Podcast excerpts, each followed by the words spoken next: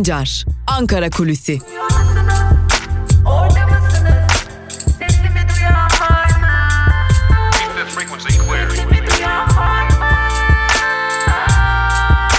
Özgürüz Radyo. Özgürüz Radyo.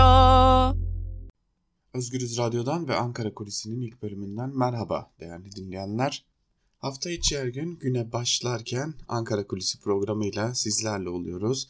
Ankara Kulisi'nin ilk bölümünde sizlere Ankara'da konuşulanları, siyasetin gündemini aktarıyoruz. İkinci bölümde ise gazete manşetleri ve günün öne çıkan yorumlarıyla karşınızda olmaya devam ediyoruz.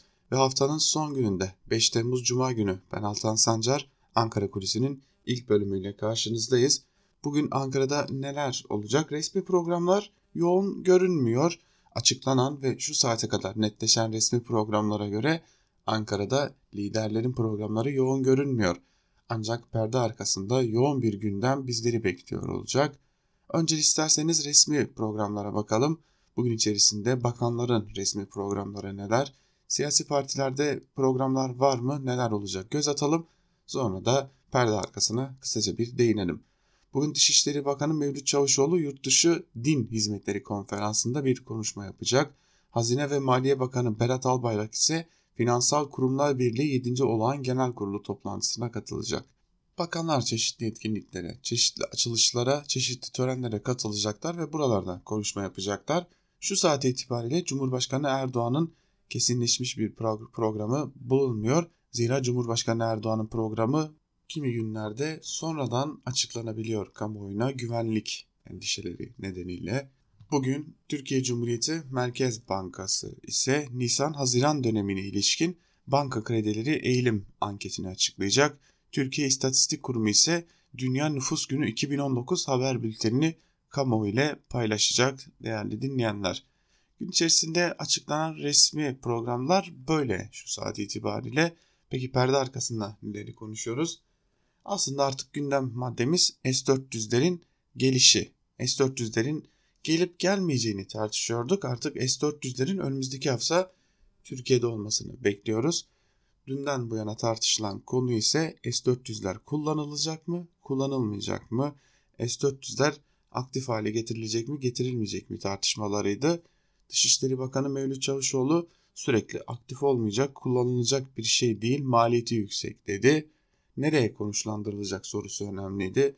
Doğu Akdeniz konusu konuşuluyordu ancak son bilgilere göre eski Akıncı Hava Üssü yani bugünkü adıyla Mürtet Hava Üssü'ne konumlandırılacak ve burada aktif halde bekleyecek. Tabii ki saldırı pozisyonu için değil, savunma pozisyonu için radarlar aktif bekleyecek.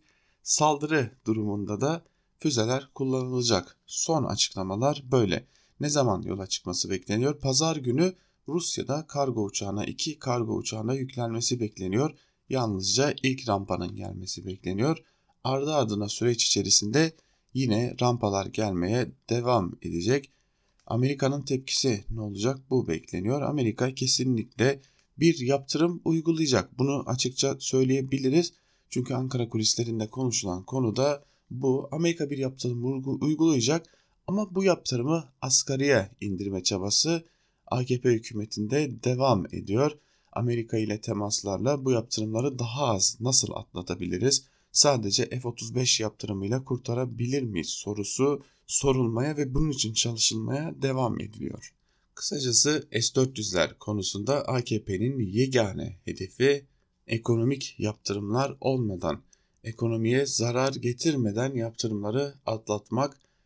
Cumhurbaşkanı Erdoğan G20 liderler zirvesinin ardından F-35'lerle ilgili Trump'ın kendisine hak verdiğini belirtmişti ancak Türkiye'ye dönerken yaptığı açıklamalarda müşteri parasını vermiş malını neden vermiyorsun gibi tepkisini ve ses tonunu yükselten açıklamalara devam etmişti. Öyle görünüyor ki Cumhurbaşkanı Erdoğan her ne kadar G20'de bu açıklamayı yapsa da kendisi de Donald Trump'ın ve heyetlerin görüşmelerinden ortaya çıkan sonuçtan tatmin olmamış durumda ve F-35'ler konusunda bir nihai noktaya varılamamış durumda. Zaten uzun zamandır Amerika'da bir heyetin hem lobi faaliyeti yürüttüğünü hem de ABD ile çeşitli temaslarda bulunduğunu biliyoruz. G20 liderler zirvesi için bu ortam hazırlanmıştı. G20 liderler zirvesinde eğer Donald Trump'ın bir nebze de olsa yumuşak ve bir nebze de olsa ılımlı açıklamaları varsa Türkiye'nin yaklaşık 3 aylık bir süreden fazla zaman diliminde yürüttüğü ABD'deki lobi çalışmaları ve diplomasi trafiği sayesindeydi ancak çalışmaların AKP'yi ve S-400 krizini getirebildiği nokta şu an itibariyle burası daha az yaptırım riskiyle karşı karşıya kalma çabası. Tabi Ankara'da sadece S-400 krizi değil öte yandan AKP'nin başkanlık sistemi de konuşuluyor. Başkanlık sistemine yönelik muhalefetten gelen ardı ardına talepler konuşuluyor. Ancak bu konunun yegane muhatabı sadece muhalefet partileri değil aynı zamanda AKP içerisindeki milletvekilleri de bu konuya ilişkin görüşlerini paylaşmaya, bu konuya ilişkin itirazlarını yavaş yavaş dillendirmeye devam ediyorlar. AKP içerisinden gelen itirazlar elbette ki muhalefetten gelen itirazlarla birebir örtüşmese de AKP içerisinden genellikle başkanlık sistemiyle birlikte özümüzden koptuk. Başkanlık sistemiyle birlikte halktan koptuk ve başkanlık sistemiyle birlikte artık liderimizi göremiyoruz. Kendisine ulaşmak için çok ağır bir bürokrasiden geçmek zorunda kalıyoruz gibi tepkiler dile getiriliyordu. Tam da bu nedenlerden ötürü başkanlık sistemine karşı çıkılıyor AKP içerisinde de ancak AKP içerisinde bunun bir orta yolu bulunmaya çalışılıyor. Revizyon söylentileri artıyor ancak kabine revizyonu mu önce gelecek? Başkanlık sistemindeki revizyon mu önce gelecek yoksa AKP'nin kendi teşkilatları içerisindeki revizyon mu önce gelecek? Yoksa Cumhurbaşkanı Erdoğan'ın dediği gibi dışarıdan değil de biz istediğimiz için yaparız söylemi nedeniyle bu revizyonlar geciktirilecek mi? Tüm bunlar artık AKP içerisinde ve Ankara'da merak konusu hale gelmiş durumda. Tabi bir de ekonomi konusu var. Her ne kadar son günlerde dolar ve euro kurunda ciddi bir düşüş, borsada ise ciddi bir yükseliş söz konusu olsa da ortaya çıkan son rakamlar gerçekten de Türkiye ekonomisi açısından iyiye gidişin henüz mümkün olmadığını gösteriyor. Özellikle Merkez Bankası'nın toplam rezervlerinin geçen hafta 613 milyon dolar azalarak 96 milyar 397 milyon dolara gerilemesi Türkiye ekonomisi açısından ne gibi risklerle karşı karşıya kaldığımızı ortaya koyuyor. Bu önemli rakam ise Türkiye'nin ekonomisinin geleceği açısından da alarm vermeye devam ettiğini gösteriyor. Böylesi bir ortamda S-400 krizine geri dönülüyor ve S-400 kriziyle birlikte ekonomik yaptırımların ne gibi zararlar verebileceği de özellikle takip edilmek zorunda kalıyor diyelim ve Ankara Kulisi'nin ilk bölümünü bu kısa bilgilerle noktalayalım. Tabi her zaman olduğu gibi Ankara Kulisi'nin ikinci bölümünde gazete manşetlerini ve yorumları aktarırken sizlere Ankara Kulisi'nin ilk bölümünden kalan zamanımız yetmediği için tartışamadığımız, aktaramadığımız konuları da aktarmaya devam edeceğiz. Biz şimdi kısa bir ara veriyoruz ama siz Özgür Radyo'dan ayrılmayın. Birazdan ikinci bölümde gazete manşetleri ve yorumlarla karşınızda olmaya devam edeceğiz.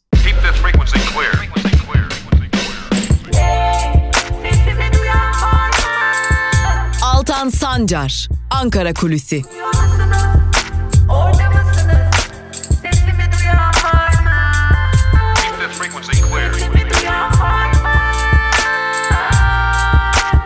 Özgürüz Radyo. Özgürüz Radyo. Ankara Kulisi'nin ikinci bölümünden merhaba değerli dinleyenler. Programımızın ilk bölümünde ağırlıkla Ankara'da neler konuşuluyor konusuna yer vermiştik. Ve yine S-400'lere ağırlık vermiştik. Şimdi gazete manşetlerine göz atacağız. Ve ardından da günün öne çıkan bazı yorumlarını sizlerle paylaşacağız. Ancak öyle görünüyor ki bugün gazetelerde ağırlıkla S-400'lere yer vermişler. İlk olarak Cumhuriyet gazetesiyle başlıyoruz. Cumhuriyet gazetesi bugün radarı kapalı S-400 manşetiyle çıkmış ve o manşetin ayrıntılarında şu bilgiler yer alıyor.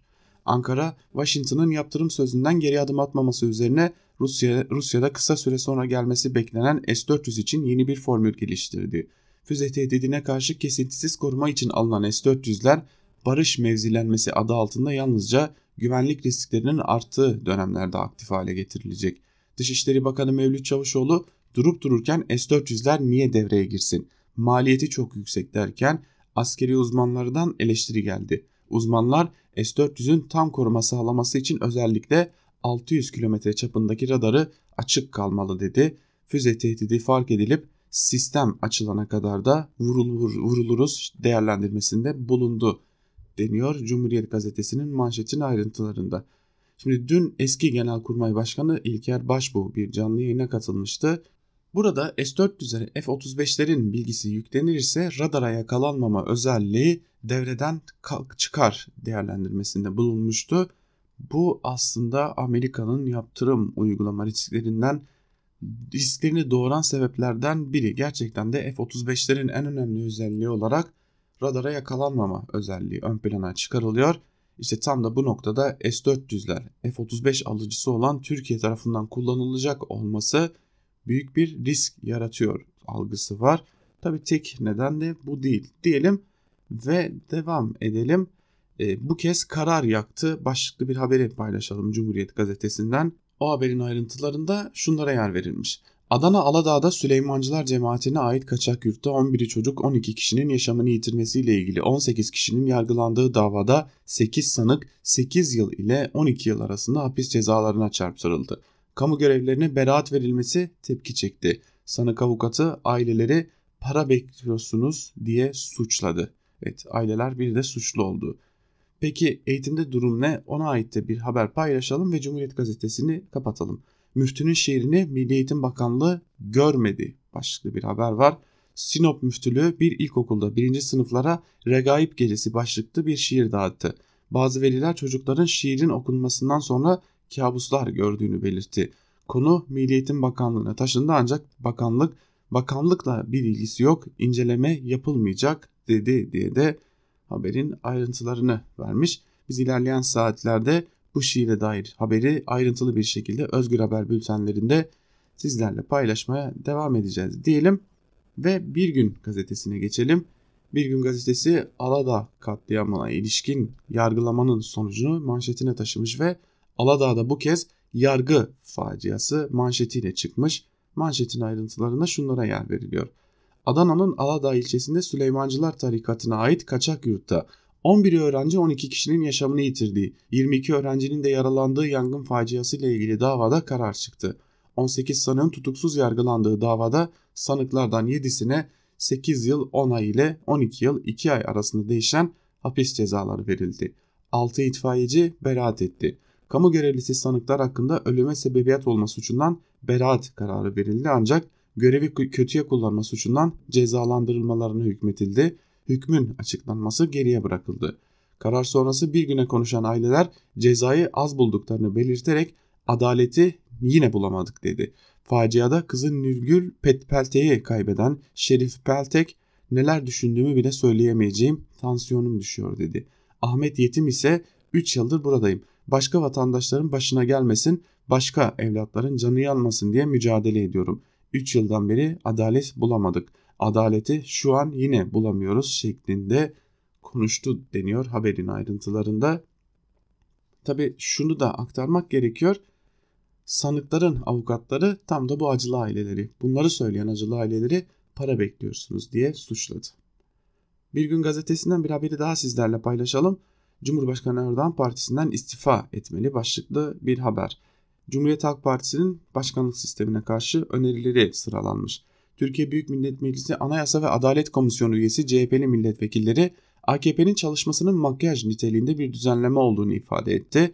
Gerçek yargı reformunun yalnızca adalet sisteminin temel sorunlarının ele alınıp çözülmesiyle gerçekleşebileceğini dile getiren milletvekilleri AKP'nin çalışmasıyla yargıdaki sorunların üzerinin örtüleceği uyarısında bulundu. CHP'li üyelerin hazırladığı raporda şunlar sıralandı. Cumhurbaşkanı parti genel başkanlığından derhal istifa etmelidir. Anayasa değişikliği demokratik usullere uygun olarak yeniden ele alınmalıdır. Cumhurbaşkanlığı kararnameleri kaldırılmalıdır. Aslında bu beklentiler CHP'nin ilk adımdaki beklentileri. CHP'deki asıl, asıl beklenti ve asıl hedef başkanlık sisteminden yeniden güçlendirilmiş parlamenter sisteme dönüş ve CHP her geçen gün bu konudaki baskısını da arttırmaya devam ediyor. Ciddi manada CHP'nin önünde başkanlık sisteminden parlamenter sisteme dönüş çabası bir yere oturmuş durumda diyelim ve Evrensel Gazetesi'ne geçelim. Evrensel Gazetesi kaza olmaması mucizeymiş manşetiyle çıkmış bugün. O manşetin ayrıntılarında ise yüksek hızlı tren faciası var. Bugün gazeteler facialara dair yargılama ve raporlara ilişkin başlıklarla çıkmışlar. Alternatif medyada Evrensel Gazetesi'nin manşetinin ayrıntıları da şöyle. Yüksek hızlı tren hattının eksikliklere rağmen açıldığına dikkat çekilen bilirkişi raporunda hattın açılması için acele edilmiştir. Eğer hat projede belirtildiği şekilde tamamlanıp açılsaydı hiç kimse kusurlu bulunmayacaktı denildi. Raporda dönemin Türkiye Cumhuriyeti Devlet Demir Yolları Genel Müdürü İsa A'nın da aralarında bulunduğu üst düzey yöneticiler kusurlu bulundu. Yanlış bir trafik yönetim sistemi kurulduğuna işaret edilen raporda erken açmaktan kaynaklı yeni trafik yönetim sistemi kurulmuştur. Olası riskleri bilinmemektedir ve literatürde karşılığı yoktur denildi. Raporda ayrıca yargılanmakta olan makasçı Osman Yıldırım'a eğitim verilmeden işbaşı yapıldığı da ifade edildi deniyor. Manşetin ayrıntılarında bu rapor tabii ki Ankara'da 9 kişinin can verdiği Ankara-Konya yüksek hızlı tren kazasına ilişkin hazırlanan bilirkişi raporu. Çok kısa bir haberi daha paylaşalım sizlerle Evrensel Gazetesi'nden. Delillere zırhlı araç çarptı başlıklı bir haber bu. Ayrıntılarında şu cümlelere yer verilmiş. Mardin'de zırhlı aracın çarpması sonucu bir kişinin yaralandığı olayla ilgili emniyetin hazırladığı dosyaya göre zırhlı aracın kamerası çalışmıyordu. Mobese ve otel kameraları da elektrik kesintisi nedeniyle kayıt almadı deniyor. Bu haberin de ayrıntılarında zaten özellikle Kürt illerinde bu konuya ilişkin çok dikkat çekici gelişmeler yaşanıyor. Sürekli olarak bir takım zırhlı araçlar ya araçlara çarpıyor ya insanlara çarpıyor, ölümlere yol açıyor. Ancak yapılan yargılamalarda ortaya çıkan raporlarda suçlu bir türlü bulunamıyor. Evrensel'in ardından Yeni Yaşam ile devam edelim. Yeni Yaşam gazetesi Osaka'nın baharı Ankara'ya ulaşmadı manşetiyle çıkmış. Manşetin ayrıntılarında şunlara yer veriliyor. ABD Başkanı Donald Trump ile Cumhurbaşkanı Erdoğan G20 zirvesi için bulundukları Japonya'nın Osaka kentinde yaptıkları görüşmede birbirine övgüler yağdırarak S-400 nedeniyle yaşanan krizin bittiği mesajını vermeye çalışmışlardı. Hatta Trump krizin Obama'nın politikalarının nedeniyle çıktığını söyleyerek suçu önceki döneme atmıştı. Ekonomiye de olumlu yansıyan bu bahar havası erken bitti. Dün sert açıklamalar geldi. ABD'nin S-400'ler konusunda karar vermesi için Türkiye tanıdığı tarih olan 31 Temmuz'u yaklaşırken dün Erdoğan krizin devam ettiğini gösteren açıklamalar yaptı. Erdoğan siz bir, müşteri arıyorsanız bir müşteri çıkmışsa o müşteri de ödemelerini tıkır tıkır yapmışsa sen o müşterinin malını nasıl vermezsin? Bunun adı gasp olur. Biz 1.4 milyar dolar ödeme yaptık dedi.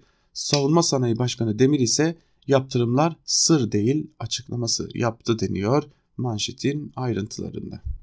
Yeni Yaşam gazetesinin ayrıntıları da böyleydi. Sözcü ile devam ediyoruz. Sözcü gazetesi para ve torpilin belgesi manşetiyle çıkmış. CHP'li Mahir Polat, Cumhurbaşkanı Başdanışmanı Oktay Saral tarafından yazılıp bir gümrük müdürüne gönderildiği iddia ettiği bu belgeyi açıkladı. Bu belgeye ilişkinde Polat'ın açıkladığı belgede gümrük müdüründen bir Kur'an kursu için 70 bin lira ve TU isimli kişi için torpil isteniyor. Mecliste toplantı yapan CHP'li vekil şöyle konuştu. Başdanışman Saral üzerinde Cumhurbaşkanlığı forsu olan kağıt ve el yazısıyla Gürbulak Gümrük Müdürlüğü'nden taleplerde bulunuyor. Cumhurbaşkanının bu konudan haberi var mı diye de sormuş manşetin ayrıntılarına göre. Peki neler yer alıyor o talepte onu da sizlere okuyalım. Sevgili müdürüm dün nasip olmadı görüşemedik. Bu vesileyle bu notu gönderme zarureti hissettim. Beni kırmayacağını umuyorum. Şöyle ki son kez olmak üzere Kur'an kursumuzun 70 bin TL borcu kaldı. Bu konuda son kez yardımını talep ediyorum. TU benim hemşerim senin de inandığın güvendiğin bir isim. Sevdiğim bir kardeşim. İç şef olarak yeniden istihdam edilmesi talebimiz vardır. Bu iki hususu arz ederim. İnşallah beni memnun edersin. Allah'a emanet ol. Gerçekten de işte torpilin belgesi derler ya tam da öyle bir şey. Yine Sözcü gazetesinden kısa bir haber var onu da sizlerle paylaşalım. Ali, Ali Babacan'a açılan FETÖ soruşturması genişletildi deniyor haberin başlığında. Parti kurmaya hazırlanan Ali Babacan FETÖ'cüleri hazineye yerleştirmekle suçlandı. Soruşturmaya eski hazine müsteşarı İbrahim Halil Çanakçı da eklendi deniyor. Haberin ayrıntılarında tabi biz ilerleyen saatlerde Özgür Haber'de tüm bu haberlerin geniş ayrıntılarını da siz değerli Özgür Radyo dinleyicileriyle paylaşmaya devam edeceğiz. Biz şimdi Karar Gazetesi'ne geçelim. Karar Gazetesi Bizde işler böyle yürür raporu manşetiyle çıkmış ve o manşetin ayrıntılarına şunlara yer verilmiş. Kuralları teferruat gören kafa Ankara'daki yüksek hızlı tren kazasının da faili oldu. Neredeyse her şeyin yanlış yapıldığını gösteren bilirkişi raporunda sorumlu üst yetkililer denildi. Eskişehir Teknik Üniversitesi Raylı Sistemler Programı öğretim üyelerinden oluşan 3 kişilik heyetin hazırladığı dosyada facia için yüksek hızlı tren kazası demek doğru değil. Geleneksel hatta 110 km hızla giden tren setinin yaptığı bir kaza tanımlaması kullanıldı. İhmaller zinciri tek tek ortaya konuldu. Avrupa Trafik Yönetim Sistemi kurulmadan hat işletmeye açıldı, risk analizi de yapılamadı. Literatürde karşılığı olmayan ve riskleri bilinmeyen yeni bir trafik yönetim sistemi kuruldu. Yüksek hızlı trenlerin manevraları kazadan 4 gün önce doğudan batıya kaydırıldı. Kontrolü 3-4 kişi sağlarken bu sayı 1'e 2'ye düşürüldü. Devlet Demiryolları Genel Müdürü İsa Apaydın'ın da aralarında bulunduğu üst düzey yöneticiler kusurlu. Makasçı yanlış hat verdi, makinist yanlış hata gittiğini 6 dakika boyunca fark etmedi veya önemsemedi. Manşetin ayrıntıları böyle ve tabii ki yine göz göre gelen, göre gelen bir facianın sebepleri raporda sıralanıyor. Hat bitmeden aceleyle açılmış Avrupa Trafik Yönetim Sistemi yerine başka örneği olmayan bir sistem kullanılmış. Sonucunda da insanlar hayatını kaybetmiş yaşanan tren kazasında. Evet, Türkiye'de ihmaller, ihmaller zincirleri, sorumluların, gerçek sorumluların hiçbir zaman yargılanmıyor oluşu önümüze böylesi problemler çıkarıyor. Her geçen gün kazalar yaşanıyor, her geçen gün ölümler yaşanıyor. Ancak işte tam da burada ne sorumlular ne de bu kazalar tam anlamıyla yargıda bir sonuca varıldıra, varılamadı, cezalandırılamadığı için de bu kazalar yaşanmaya devam ediyor. Zira insanlar cezalandırılmayacağı inancıyla hareket etmeye devam ediyorlar. Şimdi biraz da yandaş gazetelere göz atalım. Milliyet ile başlayalım. Milliyet gazetesi Türkiye fark edecek manşetiyle çıkmış. Manşetin ayrıntılarında ise şu cümlelere yer veriliyor. Türkiye Büyük Millet Meclisi Türkiye'de yaşayan 1 milyon, 1 milyon aşkın otizmli dahil Down sendromlu ve gelişim bozukluğu olan bireyler için farkındalık çalışması başlatacak. Otizm ve Down sendromu tanısı konan çocuklara sahip milletvekillerinden oluşan araştırma komisyonu Doğu ve Güney Doğu Anadolu'ya ziyaretlerde bulunacak. Önce Batman, Kırşehir, Konya, Manisa ve Bursa'ya gidecek. Komisyon Başkanı Kemal Çelik özel sektörden nasıl faydalanabiliriz? Bu çocuklarımız hangi işlerde çalıştırılabilir? İstihdamı nasıl geliştirebiliriz? Tüm bunları hep beraber değerlendireceğiz ve çok güzel bir rapor ortaya çıkaracağız dedi. Otizm görülme sıklığı olan yıllarda 59 doğumda 1'e kadar düştü. En yüksek otizm oranına dünyada Güney Kore'de rastlanıyor denmiş. Manşetin ayrıntılarında Tabi güzel bir çalışma. Otizmli bireylerin topluma yeniden daha iyi adapte olabilmesi için çalışmaları çok güzel bir çalışma ancak sosyal hizmet tedris, tedrisatından da geçmiş bir gazeteci olarak şunu da söylemek isterim ki toplumda hala Down sendromunun tam olarak ne olduğu ve Down sendromlu bireylere nasıl yaklaşılması gerektiği konusunda hala ciddi eksiklikler var. Biz toplumumuzu yeteri kadar aydınlatamadık. Bakın çok önemli bir şey söylemek istiyorum sizlere değerli dinleyenler. Biz hala e, okullarımızda Down sendromlu çocuklar ile e, Down sendromu bulunmayan çocukların bir arada okuyabileceğini bile toplumumuzu inandırabilmiş değiliz. Bunun bile üstesinden gelemiyoruz. Hala kimi okullarda kimi veliler okul yönetimlerine gidip ben çocuğumun okuduğu sınıfta Down sendromlu çocukların olmasını istemiyorum gibi taleplerde bulunabiliyorlar. Tabi bunlar belki de toplumu şekillendiren üst e, yönetimden kaynaklı şeyler ama bunların da aşılması gerekiyor. Eğer bunlar da aşılabilirse gerçekten de Down sendromlu bireyler için yaşam daha kolay hale gelecek ve onların da bu toplum içerisinde Down sendromu taşımayan bireyler gibi rahatlıkla yaşayabileceğini ortaya çıkarabileceğiz. Bu da önemli bir ayrıntı diyelim ve Hürriyet ile devam edelim. Hürriyet gazetesi haftaya geliyor manşetiyle çıkmış. Manşetin ayrıntılarında ise şunlara yer veriliyor. Cumhurbaşkanlığı Savunma Sanayi Başkanı İsmail Demir, Türkiye'nin Rusya'dan aldığı S-400 hava savunma sisteminin bu ayın ikinci haftasında geleceğini söyledi. İsmail Demir, S-400 alıp da Doğu Akdeniz'deki denklemi değiştireceğiz diye bir planlama yok. Ama Türkiye ürünü gerektiği zaman ve gerektiği yerde kullanmak üzere harekete geçebilir dedi. ABD'nin olası yaptırımlarının bir süre zorluğu yol, zorluğa yol açsa da sonuçta savunma sanayinin güçlenmesine neden olacağını söyledi. Cumhurbaşkanlığı Sözcüsü İbrahim Kalın da füzelerin konuşlandırılacağı yerin belirlenmesi için Milli Savunma Bakanlığı ve Türk Silahlı Kuvvetleri'nin çalıştığını belirterek S-400'lerin yakın bir zamanda teslimatına başlanacak. Egemen bir ülke olarak Türkiye Cumhuriyeti kararını vermiştir. Bunu aktif olarak kullanacaktır dedi diye de manşetin ayrıntılarını vermiş. Şimdi bir şeyi atlamamak gerekiyor. Aslında Türkiye'de çeşitli hava savunma sistemleri bulunuyor. Ancak Türkiye'ye ait değil. İtalya kendi hava savunma sistemini Maraş'a yerleştirmiş durumda. Onlar faal durumda. Hatta süresi de uzatıldı Aralık ayına kadar. Yine İspanya'nın Patriot hava savunma sistemleri de Türkiye'de faal durumdalar. Bunlar NATO bünyesinde getirilmiş hava savunma sistemleri. Ancak Türkiye artık ben kendi hava savunma sistemimi almak istiyorum talebiyle yola çıktı.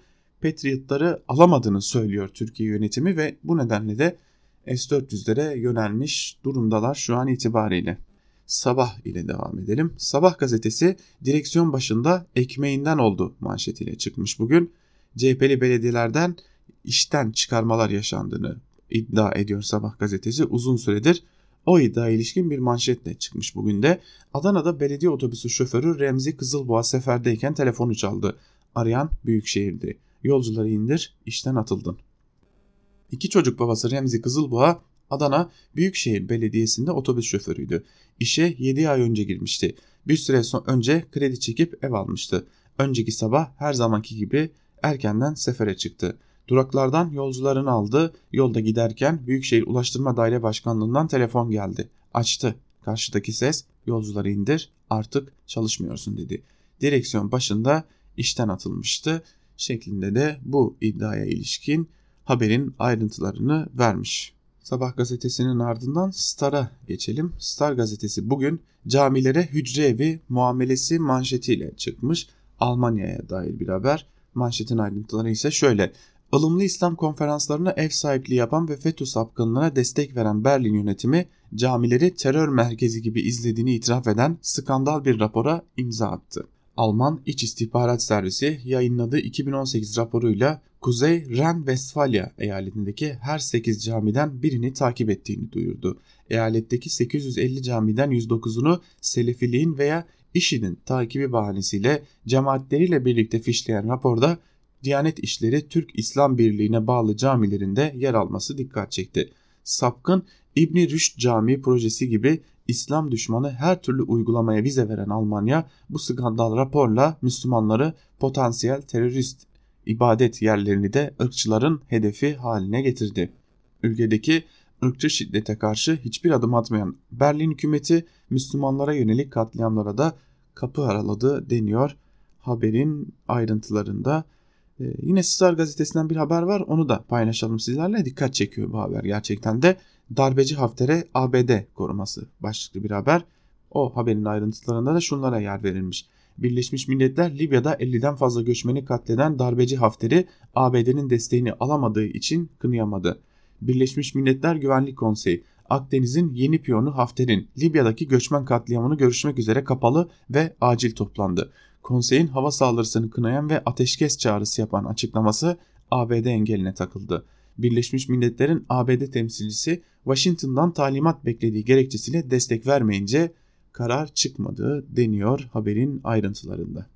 Şimdi Ankara Kulisi'nin ilk bölümünde sizlere başkanlık sistemine dair tartışmaları aktarmıştık. Ona ilişkin bir haber var Star gazetesinden onu da paylaşalım devam edelim.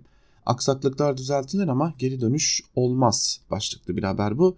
Cumhurbaşkanı Erdoğan'ın açıklamaları. Başkan Erdoğan başkanlık sistemiyle ilgili başlatılmak istenen tartışmalara noktayı koydu. Parlamenter sisteme geri dönüş olmayacak milletvekilleriyle AKP Genel Merkezi'nde kahvaltıda bir araya gelen Cumhurbaşkanı Erdoğan yeni sistemin henüz çocukluk evresinde olduğuna dikkat çekti. Sistem henüz bir yaşında. Aksayan işle işlemeyen yönler olabilir. Bunlar düzeltilir ama asla geri dönüş olmaz. Erdoğan İstanbul seçimleriyle ilgili de sandığın verdiği mesajın gereğini yapacağız ifadesini kullandı deniyor bu haberin ayrıntılarında da. Star gazetesinin ardından Yeni Şafak ile devam edelim. Yeni Şafak e-nabızda yapay zeka devrimi manşetiyle çıkmış ve o manşetin ayrıntılarında şu cümlelere yer verilmiyor. Türkiye dünyada ilk defa yapay zeka ile kontrol edilebilecek e-nabız uygulamasına geçiyor. Sağlık Bakanı Fahrettin Koca hiçbir ülkede dijital onay sisteminin olmadığına dikkat çekerek MR ve tomografiyi en abız üzerinden takip ediyoruz. Sezaryen ve obezite ameliyatlarını dijital ortamda onay verilecek. Bunları yapay zeka ile denetleyeceğiz dedi diye de manşetin ayrıntılarını kendi okurları ile paylaşmış diyelim. Akit'e geçelim. Akit ise bugün başbağları unutmadık, unutmayacağız manşetiyle çıkmış ve o manşetin ayrıntılarında şunlara yer veriliyor. Sivas'taki kirli provokasyonu Müslümanların üzerine yıkan karanlık eller Madımak olaylarının 3 gün sonrasında Erzincan'a bağlı Başbağlar köyünde 33 masumu hunharca katletmişlerdi. Sivas'ın intikamı alındığı notu bırakan alçaklar bugün elini kolunu sallayarak aramızda dolaşırken 33 şehit veren Başbağlar 26 yıldır kan ağlıyor denmiş. Yani bugün Başbağlar katliamının yıl dönümü buna ilişkin bir manşetle çıkmış ancak hala bir kıyas içerisinde. Zaten bugün bu konuya ilişkinde Ali Karahasanoğlu'nun da bir yazısı var. Onu da sizlerle paylaşacağız. Gerçekten çirkin bir kıyaslama yapmış yazısında. Bu konuyu da sizlerle paylaşacağız diyelim. Ve gazete manşetlerini burada noktalayalım sevgili dinleyenler. Artık biraz da köşe yazılarına bakalım. Günün öne çıkan yorumlarında neler var? Köşe yazarları bugün hangi konuları köşelerine taşımışlar? Onları da sizlerle paylaşalım. Şimdi kabinede değişiklik olacak mı olmayacak mı tartışmaları devam ediyor. Sözcü gazetesinden Deniz Zeyren bu konuya ilişkin bir haberi var, bir yazısı var. Kabineye coğrafi rötuş gelebilir başlıklı bir yazı kalemi almış Sözcü gazetesinde Deniz Zeyrek bir bölümünde de şunları aktarıyor. İtiraf edeyim bir gazeteci olarak atlamıştım. Türkiye Büyük Millet Meclisi kulisindeki bir sohbette duydum. Kontrol edince doğru olduğunu anladım. Mevcut kabinede 5 Karadenizli bakan yer alıyor. 3 bakan Manisalı. Sivas'ın doğusundan tek bakan yok. Biliyorsunuz geçmişte hükümetler oluşturulurken bölge dengesi gözetilirdi. Bazı illerden bakanlar olması sadece o illerin değil, ilin bulunduğu bölgenin sempatisini toplardı. Partililer Cumhurbaşkanı Tayyip Erdoğan'ın kabine değişikliğine gitmesi halinde bölge dengesini de gözetmesini bekliyorlar. Şahsen çok yakından izlediğim Kars siyasetinden örnek verebilirim. Ulaştırma Bakanlığı'na Ahmet Arslan'ın getirilmesi sadece Kars için değil bölgenin kaderini etkilemişti. Başarılı olduğu halde Arslan'ın kabinede yer almaması ise bölgede büyük hayal kırıklığı yaratmıştı. Yeni kabinenin bir başka önemli ayağı da ekonomi olacak. Sadece İş Bankası ile Ziraat Bankası, Bankası'nın yöneticileri değil, Naci Ağbal, Mehmet Şimşek gibi eski bakanların ismi de ekonomi için geçiyor. Şimşek'in çağrılara sıcak bakmadığı da gelen bilgiler arasında.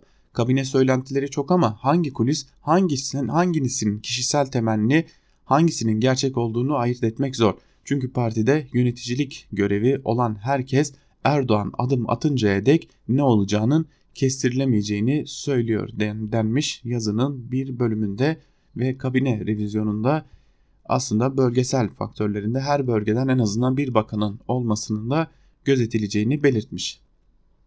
Şimdi Sözcü gazetesinde kalalım. Çiğdem Toker ile devam edelim. Tam da Ekrem İmamoğlu'nun seçildiği günlerde İstanbul'da köprüde başlayan bir yol çalışması vardı ve İstanbul trafiği felç olmuştu. İmamoğlu da bir öneri getirmişti. İndirim yapalım. En azından Yavuz Selim Köprüsü'nde ve yine Avrasya Tüneli'nde indirim yapılsın. Trafik yoğunluğu birazcık azalır denmişti. O öneri reddedildi. Sözcü gazetesinden Toker'de Karayolları İmamoğlu'nun teklifini neden reddetti başlıklı bir yazı kalemi almış ve bir bölümünde de şunları aktarmış okurlarına. Karayolları Genel Müdürü Abdülkadir Uraloğlu yayına katıldığı radyo trafikte Avrasya Tüneli ve Yavuz Sultan Selim Köprüsü'nde bir indirime gidilmesi şu anki gündemimizde yok. Çalışma kısa süreli bir çalışma olduğu için gündeme almıyoruz dedi. Acaba 50 gün milyonlarca insanın günlük hayatının zorlaşması söz konusu olduğunda hakikaten kısa bir süre midir? Esas gerekçe İmamoğlu'ndan gelen bir teklifi kafadan geri çevirme olmasın ve buna ek olarak verilen garantiler dolayısıyla şirketlere taksimetre misali milyonlar aktaran iki projede yapılacak indirimin bütçedeki deliği genişletme ihtimali, bu güncel sorular riskleri çoğalan kamu özel işbirliği projelerine göz atmak için vesile olabilir demiş Çiğdem Toker ve yap işlet devlet modeliyle yaptırılan Avrasya Tüneli'ne aynı modelle yaptırılıp işletilen bütün projeler gibi devletin araç trafik garantisi verdiğini biliyorsunuz. 1.2 milyar doları geçen yatırım maliyetiyle 2016 sonunda hizmete açılan ve karayollarının yıllık 25.6 milyon araç trafik garantisi verdiği Avrasya Tüneli'nde bir yıl dolduğunda beklenen olmadı. Geçen araç sayısının garanti rakamının 10 milyon altında olduğunu tüneli gerçekleştirip işleten şirket ATAŞ'ın yönetim kurulu başkanı Başar Arıoğlu açıklamıştı. Arıoğlu 2018 Ocak ayında basın toplantısında 10 milyon eksik aracın garanti bedeli olan 123 milyon TL alacaklarının devletçe ödeneceğini duyurmuştu. Karayollarının şirkete garanti ettiği 68.500 günlük araç trafiği 2018'de de sağlanamadı. Avrasya Tüneli'nden ikinci yılda da 17.8 milyon araç geçtiği açıklandı. Türk-Kore şirketlerinden oluşan ATAŞ'a devletçe verilen trafik garantisi esas alındığında ortaya çıkan 7.8 milyon eksik araç bedeli de 156 milyon TL olarak yine devletçe bizlerin vergilerinden karşılanmış ve şirkete ödenmişti. Araoğlu'nun o gün geçiş ücretinde indirim yap yapılıp yapılmayacağı sorusuna verdiği cevap sistemin sisteme dair kalıcı bir bilgi niteliğinde. Tek taraflı olarak fiyatla oynayamıyoruz. İndirime devlet sıcak bakabilir. Ancak bu proje için kredi alıp gelir garantisi verdiğimiz bankalar var. Onların iznini almadan indirim yapamayız. Tünelin günlük kapasitesi 110 bin dolayında. Fiyatı indirip aşırı yoğun hale getirmeyi kaldırmaz. Tünelin niş bir ürün gibi. Yani trafikte asıl işine yarayanlar kullanır. Araoğlu'nun bir buçuk yıl önceki sözleri İmamoğlu'nun bugünkü indirim önerisinin karayollarınca neden reddedildiği konusunda fikir veriyor. Döviz üzerinden TL karşılığı 23.30 TL olarak alınan Avrasya geçiş ücretinde yapılacak indirim hazinenin şirkete ödeyeceği garanti bedelinde artış anlamına geliyor. Önceki tecrübelerle sabit ki devlet geçiş ücretlerinde halka karşı indirim yapmış görünse de aradaki farkı her halükarda şirkete ödüyor. Avrasya Tüneli'nde geçiş ücretleri BİD uygulama sözleşmesinde otomobil, otomobil başına 4 dolar, minibüs başına da 6 dolar artı KDV olarak belirlenmişti. Fatih Sultan Mehmet Köprüsü'ndeki çalışma dolayısıyla İmamoğlu'nun indirim talebine konu olan 3. köprüde ise tek yönde günlük 135 bin araç başına 3,5 dolar gelir garantisi verilmiş durumda diyor Çiğdem Toker'de ve sözün özü radikal bir yaklaşımda göz, gözden geçirme iradesi ortaya çıkmadıkça AKP'nin sınırlı bir grup şirkete dövizle garantiler verdiği kamu özel işbirliği projeleri yakın gelecekte bütçe açısından saatli bomba niteliği taşıyor diye de yazısını bitirmiş ve aslında geçiş garantili yerlerin ne kadar da zararlı olduğunu ortaya koymuş Toker. S-400'lerden bahsetmiştik. Barış konuşlanması demiştik. Şimdi Yeni Çağ gazetesinden bir yazı var onu paylaşalım sizlerle. Arslan Bulut ne demek barış konuşlanması başlıklı bir yazı kalemi almış ve yazısının bir bölümünde de şunları aktarıyor. S-400'ler konusundaki öngörülerim ne yazık ki doğru çıktı. Aslında Amerikalı Senatör Graham S-400'ler aktive edilmezse yaptırıma gerek olmayabilir diyerek aktive edilmeyecekler mesajını vermişti. Vay efendim sen nasıl bir Siyonistin görüşünü seslendirirsin? Adam Amerikan derin devletini temsil ediyor. Yoksa Osaka'da Trump'ın Türk heyetini göstererek bakın bunlar Central Casting bunların benzerlerini üretebileceğiniz bir Hollywood seti yok sözlerine mi itibar etseydim? Hani Yalçın Küçük televizyon konuşmalarında sık sık biz burada beş taş oynamıyoruz diyordu ya. Biz de burada oyun oynamıyoruz. Doğruları göstermek zorundayız. Biz başından beri S-400'lerin Türkiye'nin kendi füzelerini üretene kadar hava savunması için alınmasının şart olduğunu çünkü tehdidin ABD'den geldiğini bu sebeple bu konuda Erdoğan'ı desteklemek gerektiğini söyledik. Ancak iş yılan hikayesine döndü. Barış konuşlanması ne demek Allah aşkına? Bunun anlamı füzelerin aktive edilmemesidir. Keşke ben yanılmış olsaydım diye de yazısını bitirmiş Arslan Bulut Yeni Çağ gazetesinde ve Arslan Bulut bu yazısında hükümete destek verilmesi gerektiğini, barış konuşlanmasının da anlamsız olduğunu dile getiriyor. Yine Yeni Çağ gazetesinden Ahmet Takan ile devam edelim. Bostancı sarayın fotoğrafını çekti başlıklı bir yazı kalemi almış ve yazısının bir bölümünde şunları paylaşmış. Sarayın içi karma karışık. Erdoğan'a kontrolü kaybettiren güçler Devlet Bahçeli ile omuz omuza vererek tehlikeli bir kumar oynuyor. Bence Naci Bostancı saray içindeki kaosun fotoğrafını da çekiyor. O yüzden demokratik parlamenter sisteme tekrar dönüş için muhalefetin oyunu bozmakta çok akılcı davranması ve Erdoğan'a çıkış yolu açması için fırsat vermesi gerektiğine inanıyorum. Erdoğan'ı Devlet Bahçeli'ye mahkum etmek ve o cenderi de sıkıştırıp kalmasına göz yummak sadece ve sadece dış güçlerin yenilenen tezgahlarına dolaylı olarak katkı sunmak olur. Bu son satırlara biraz daha açıklık getirmek isterim. Abdullah Öcalan'ın kardeşi terörist Osman Öcalan'ın TRT'ye çıkarılması filmi ve ardından gelen Kandil teröristlerinden Cemil Bayık'ın Washington Post'ta yayınlanan yazısı. Rastgele olmuyor. Sinsi planın peş peşe gelen kareleri. Bir şeye adım gibi eminim. Türkiye'de değil TRT hiçbir medya organı veya gazeteci gizli bir servisin yardımı ve organizasyonu olmadan Osman Öcalan ile röportaj yapamaz. Şahsi kanaatim TRT'de yayınlanan röportaj rezaletinin gerçekleşmesinde MIT'in içine yerleşen kirli bir yapının katkısı olduğu yönünde. Hakan Fidan'ı Türkiye'ye getiren ve süratle kademe atlatan ismin de Abdullah Gül olduğunu en iyi bilenlerden ve şahidiyim. Abdullah Gül'ün Cumhurbaşkanı seçilmesinde Doktor Devlet Bahçeli'nin katkılarını da hatırlat hatırlayın. O yüzden demokratik parlamenter sisteme dönüş için samimiyetine inandığım muhalefet partilerinin kirli oyunu, karanlık dehlizlerindeki kirli ilişkileri çok iyi analiz etmesi gerektiğini düşünüyorum. Sonrası ne olacaksa temiz siyaset içinde gerçekleşecek, meşru mücadele içinde olsun demiş Ahmet Takan'da ve Cumhurbaşkanı Erdoğan'ın bir tuzağa çekildiği savını desteklemiş. Zaten geçtiğimiz günlerde de bu savı İyi Parti lideri Meral Akşener de partisinin grup toplantısında dile getirmişti. Tabi bir de Takan yazısında Devlet Bahçeli'den bahsetmiş. Hazır Devlet Bahçeli'den bahsetmişken, MHP lideri Devlet Bahçeli'den bahsedilmişken Evrensel Gazetesi'nden İhsan Çaralan'ın AKP'nin karesine Bahçeli geçti ama hangi amaçla başlıklı yazısının bir bölümünü de sizlerle paylaşalım. Geçtiğimiz salı günü meclisteki MHP grup toplantısında Bahçeli tutumunu çok açık bir biçimde ortaya koydu. Bahçeli konuşmasında elbette her zaman olduğu gibi CHP ve İyi Parti başta olmak üzere Cumhur İttifakı'nın karşısında Cumhurbaşkanlığı sistemini tartışmaya açanlara yöneltti. Cumhurbaşkanlığı hükümet sisteminin gelişmesi ve güçlenmesi için atılacak samimi ve dürüst adımların sonuna kadar yanındayız, arkasındayız diyen Bahçeli, burada kalsaydı Cumhur İttifakı'nı savunuyor der geçerdik. Ama öyle olmadı. Bahçeli AKP'den ayrılarak parti kurmak isteyenleri Gül, Babacan ve Davutoğlu ekiplerini de bunların eleştirdikleri iktidar partisinin düne kadar tam göbeğinde olması gariptir. Açıklamaları talihsizliktir, trajikomiktir. Siyasette ve sosyolojide yeni partilere yer yoktur diye topa tuttu. AKP içinde beka merkezli seçim stratejilerini, MHP ile yakınlaşma ve Cumhur İttifakı'nı geliştirenleri de hedefe koyan Bahçeli, AKP'li bazı yöneticilerin Cumhurbaşkanlığı hükümet sistemini kamuoyu önünde dile getirmeleri CHP'nin yoluna su taşıyacaktır.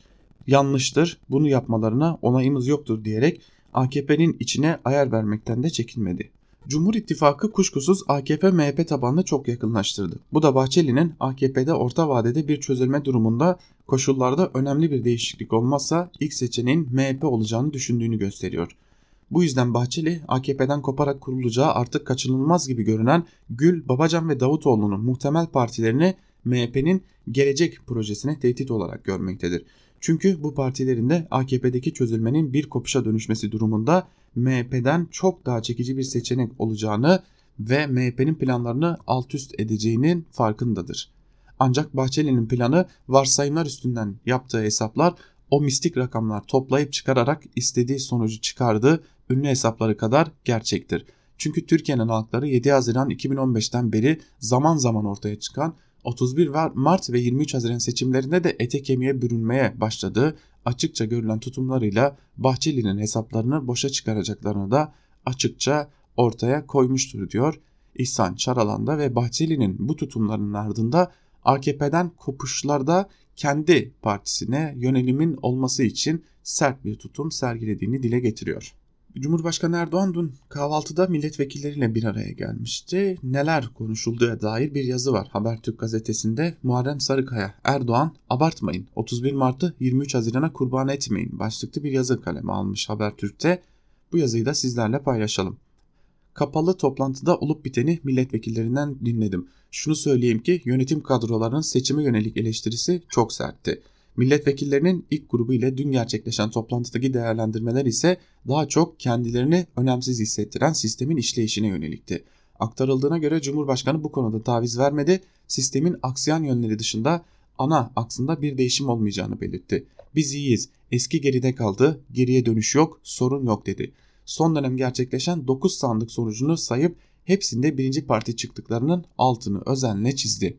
İstanbul seçimlerindeki kaybın nedenlerine girmedi ama milletvekillerini uyarmaktan da geri durmadı. Abartmayın, vekiller olarak panik halinde gözükmeyin. 31 Mart'ı 23 Haziran'a kurban etmeyin, dedi. Toplantının bütününe bakıldığında seçimin hemen ardından dile getirilen Cumhurbaşkanlığı ile Genel Başkanlığın ayrışacağı, ekonominin başka bir ele teslim edileceği gibi iddiaların afaki olduğunu milletvekilleri de görmüş. Meclis kulisinde milletvekillerinin toplantı sonrası aktardığına göre Erdoğan ilk aşamada bir genel değerlendirme yapmış, ardından milletvekillerini dinlemiş, genelde not almayı tercih etmiş. Biri genç seçmen bize oy vermiyor eleştirisinde bulunmuş. Hayır doğru değil. Gençler bize oy veriyor tepkisini göstermiş. Kürtlere yönelik seçim döneminde sert dil kullanıldığı eleştirilerini de anında reddetmiş. Ne alakası var? Kürt ayrımı bitmeli. Tek Türkiye var. Terörle mücadelede başarı elde edildi. Türkiye'nin hiçbir yerinde yapmadığım kadar yatırım yaptım o bölgeye demiş Cumhurbaşkanı Erdoğan Muharrem Sarıkaya'nın aktardıklarına göre toplantıda Cumhurbaşkanı Erdoğan birçok iddiayı reddetmiş gibi de görünüyor. Şimdi Sarıkaya'nın yazısının ardından Yeni Akit'e gidelim. Yeni Akit'in manşetini aktarırken söylemiştik. Ali Karahasanoğlu gerçekten bugün çirkin bir yazı kaleme almış. Acıları kıyaslayan bir yazı kaleme almış. Zaten Madıma ilişkin bakışları belli Akit'in. Bu yazının bir bölümünü paylaşalım. Madımak ve Başballar başlıklı bir yazı bu. Yazının bir bölümünde şunlar aktarılmış. Geçtiğimiz yıllarda da yapmıştım. O testi aktüelleştireyim. Arama motoruna Madımak yazıp arayayım. Bir de Başballar yazıp arayayım. Madımak yazdım, aradım. 1 milyon 308 bin sonuç. Başbağlar yazdım aradım 196 bin sonuç. Diyebilirsiniz ki sadece madımak ve başbağlar kelimeleri farklı sonuçları da getirmiş olabilir. O zaman buyurun. Madımak katliamı diye aradım. Bulduğum sonuç 203 bin. Şimdi de başbağlar katliamı yazalım. Bulduğum sonuç 47.800. Neresinden bakarsanız bakın başbağlar bir defa konuşulmuş ise madımak 5 defa konuşulmuş. Bu neyi gösteriyor? Solcuların çok iyi algı oluşturduklarını gösteriyor. Çok yüksek sesle bağırdıklarını gösteriyor bir ölümü 5 defa konuştuklarını ispatlıyor. İkisinde de can kaybı aynı ama bir, biri bir defa diğeri 5 defa konuşulmuş. Peki adalet nezdinde Madımak'ın failleri ne durumda, başbağların failleri ne durumda? Madımak'taki olaylar sebebiyle asli fail olarak değil, yangının öncesindeki olaylar sebebiyle ceza almış kişiler var. Tam 33 kişiye idam cezası verilmiş durumda. Başbağlarda ise tek bir kişiye dahi ceza verilmiş değil. Madımak'ta her ölen için bir Sivaslıya idam cezası verildi. Başbağlar'da 33 ölen için tek bir kişiye tek bir gün bile ceza verilmedi. Madımak'taki olay için mahkumiyet kararlarını esas alarak söylüyorum. Otelin yakılması olayını kenarda tutarak belirtiyorum. Oteli yakma eylemi sebebiyle kimsenin suçlanmadığı gerçeğini hatırlatarak söylüyorum. Madımak'ta cezalandırılan kişilere niçin gösteri yaptınız denildiğini de gösterebilecekleri haklı gerekçeler var otelin yakılması ve orada insanların yangın sebebiyle dumandan boğulması sonucunu tasvip etmediğimi zaten bu sebeple asli fail olarak suçlanan hiçbir sanık olmadığının altını çizip yangından sorumlu tutulmayan göstericilerin meydanına toplanmalarının ve slogan atmalarının haklı bir haklı gerekçeleri olduğunu da hatırlatayım demiş Ali Karahasanoğlu bu kıyas yazısında.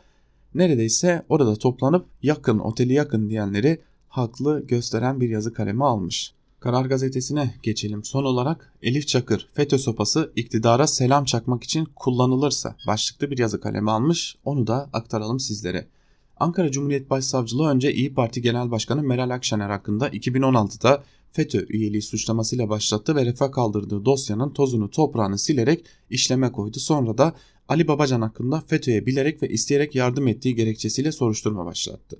İyi Parti lideri Meral Akşener MHP milletvekili olduğu 2015 yılında AKP hükümetinin 1 Kasım erken seçim arifesinde kurduğu seçim hükümeti kabinesi için yaptığı bakanlık teklifini kabul etmiş olsaydı.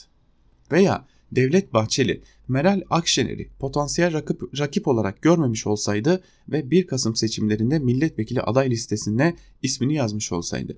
MHP lideri Devlet Bahçeli duvar saati 17.25'i gösterdiğinde pilini çıkarttığı makam odasındaki saatin pilini 2016 yılında yeniden takmamış olsaydı ve MHP Fethullahçı terör örgütünün AKP hükümetini yıkmaya yönelik 17-25 Aralık operasyonunun yanında konum almaya devam etmiş olsaydı. MHP lideri 15 darbesi 15 Temmuz darbesi sonrasında AKP ile ittifak kurmamış olsaydı. Akşener MHP'de siyaset yapmaya devam etmiş olsaydı. Devlet Bahçeli Meral Akşener'e FETÖ'cü suçlamasında bulunabilir miydi? 3 yıldır dosyaya elini sürmeyen savcı ne diye suçlayacak? 3 yıl susan bir savcının şimdi söyleyecekleri ne kadar inandırıcı olur? Dava hakkında gizlilik kararı aldıran savcılık ne diyecek? Peki savcılık 3 yıl neyi beklediğine rafa kaldırdığı dosyayı indirdi. FETÖ ile böyle mi mücadele ediliyor? Ya da şöyle soralım. Meral Akşener FETÖ ablası değil. Telefonunda baylok çıkmadı. Devlete operasyon yapan FETÖ'cülerin emniyette, yargıda ve asker içerisinde odaklanmalarında rolü yok. Bunların hiçbiri yok yok ama birinin Meral Akşener'i yine de mutlaka FETÖ ile irtibatlı ve iltisaklı olduğunu gösterecek bir kulpa ihtiyaçları var. Mutlaka FETÖ ile irtibatlı göstermek istiyorlar diyerek de aslında ortaya çıkan o soruşturmanın gerçekçi olmadığını başka bir amaçla ortaya çıktığını dile getirmiş Elif Çakır da yazısının bir bölümünde Karar Gazetesi'ndeki değerli dinleyenler. Evet sevgili dinleyenler biz de Karar Gazetesi'nden Elif Çakır'ın yazısıyla birlikte Ankara Kulisi'nin ikinci bölümünü burada noktalıyoruz. Tabi bugün gün içerisinde radyomuzda neler var onları aktaralım önce sizlere. Bugün Cuma günü ve bugün aslında tarihin öteki yüzü günü. Ayşe Ürün hazırlayıp sunduğu Tarihin Öteki Yüzü programı bugün saat 17 bültenimizin hemen ardından siz değerli Özgürüz Radyo dinleyicileriyle buluşmaya devam edecek.